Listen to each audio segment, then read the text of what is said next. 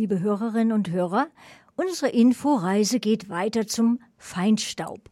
Man kann durchaus behaupten, dass Feinstaub eine versteckte Gefahr für uns Menschen birgt. Epidemiologinnen und Epidemiologen untersuchen schon sehr lange die gesundheitlichen Auswirkungen von Luftverschmutzung und anderen Umweltfaktoren. Zum Beispiel ergab eine Untersuchung, dass sich durch die Belastung von Feinstaub die durchschnittliche Lebenserwartung der Menschen in Europa verkürzen kann. Kollegin Janine Lewis hat eine Expertin befragt. Feinstaub ist seit 25 Jahren Thema von Frau Prof. Dr. Annette Peters. Sie leitet den Lehrstuhl für Epidemi Epidemiologie an der LMU München. Ebenso ist sie Direktorin des Instituts für Epidemiologie Helmholtz Zentrum München sowie Gastprofessorin an der Harvard T.H. Chan School of Public Health in Boston, USA. Für ihre Forschungsarbeiten erhielt Frau Professor Peters viele Auszeichnungen. Sie dürfen sich auf das nun folgende Interview freuen mit Frau Professor Dr. Annette Peters und Kollegin Janine Luis. Ja, vielen Dank, dass Sie sich Zeit genommen haben, für den Bund Naturschutz äh, ein Interview zu geben. Ich beschäftige mich mit dem Thema Feinstaub seit meiner Promotion. Und das hat mich äh, die letzten ähm, inzwischen über 25 Jahre in, in der Forschung begleitet. Bringen wir gleich ins Thema rein. Ja, was ist denn Feinstaub?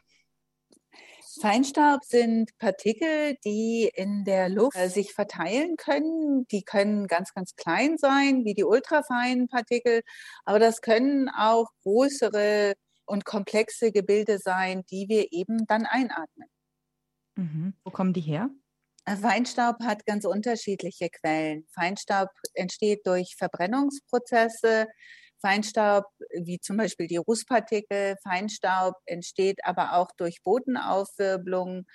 Ähm, und Feinstaub entsteht auch, wenn Gase sich in, in, Salze umwandeln. Also kann zum Beispiel aus dem Schwefeldioxid Sulfat werden oder aus dem Stickstoffdioxid ähm, Nitrat. Und auch das finden wir in der Luft unserer Städte. Ist es alles menschengemacht oder ist das auch naturgemacht? Feinstaub entsteht ähm, durch den Menschen und das ist der Feinstaub, der uns ähm, eben in Bezug auf die Gesundheit Sorgen macht. Aber Feinstaub entsteht auch durch natürliche Prozesse. Zum Beispiel, wenn Bodenpartikel aufgewirbelt werden, äh, ist das ja natürlicher Feinstaub. Wenn die Wälder flüchtige oder semiflüchtige organische Kohlenwasserstoffe freisetzen, die sich auch an Partikeln, also am Feinstaub anheften können, dann haben die natürlichen Ursprung.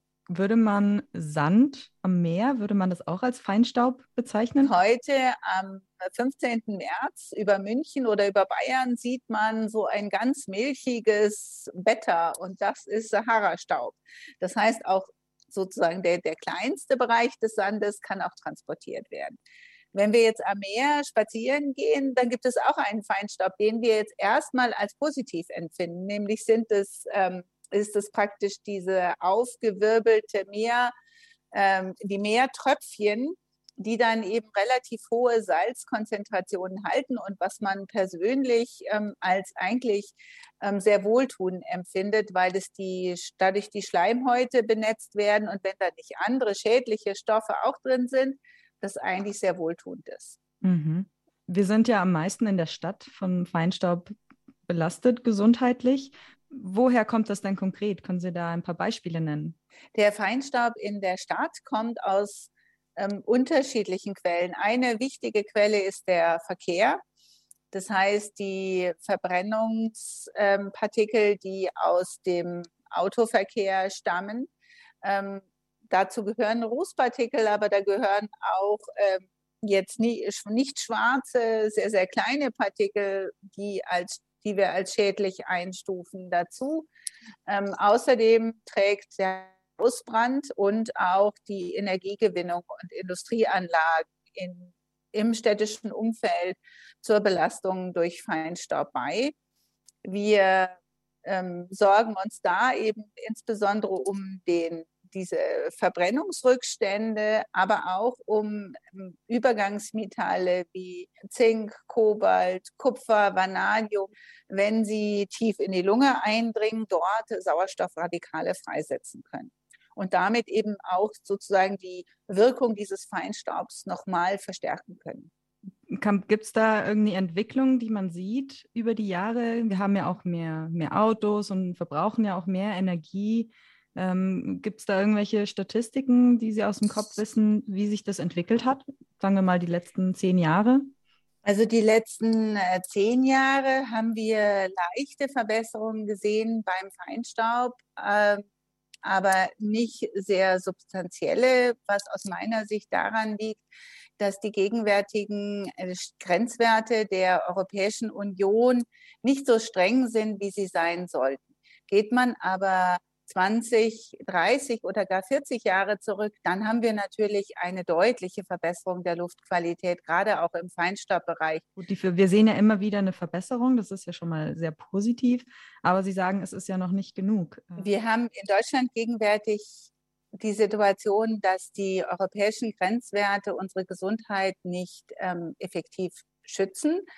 Das war schon die letzten zwei Jahrzehnte so, wenn man die Grenzwerte der Weltgesundheitsorganisation von 2005 zugrunde legt.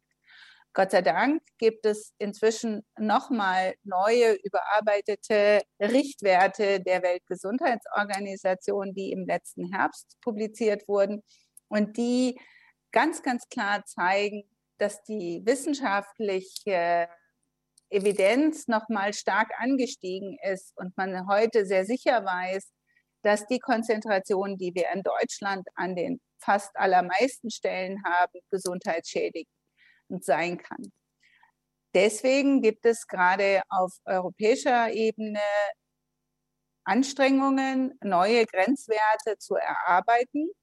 Und ich bin sehr, sehr optimistisch, dass diese deutlich besser sind als die ähm, gegenwärtigen Grenzwerte. Und ähm, sobald diese Grenzwerte da sind, wird es auch in Deutschland massiven Handlungsbedarf geben, um eben die Luft sauberer zu äh, bekommen. Sind diese, ist das auch Teil vom Green New Deal oder ist das was Separates? Der Green Deal ähm, ist dabei aus meiner Sicht eine ganz wichtige äh, Komponente. Dort gibt es ja ein Bereich der Zero Pollution und da gehören ja auch die Luftschadstoffe dazu. Und was den Green Deal so wichtig macht, ist, dass ähm, die Zusammenhänge mit dem Klimawandel und von Umweltverschmutzung gemeinsam betrachtet werden. Und gerade bei der Luftqualität und der Verwendung von fossilen Brennstoffen auf der einen Seite ähm, den Klimawandel eindämmen kann, indem man erneuerbare, erneuerbare Energien, saubere Energiegewinnung in den Vordergrund stellt und damit eben auch die Luftschadstoffe reduziert. Und ähm, der Green Deal ermöglicht es wirklich, diese Synergien sichtbar zu machen und eine Politik zu entwickeln, die dann in gemeinsam unterschiedliche Aspekte angeht.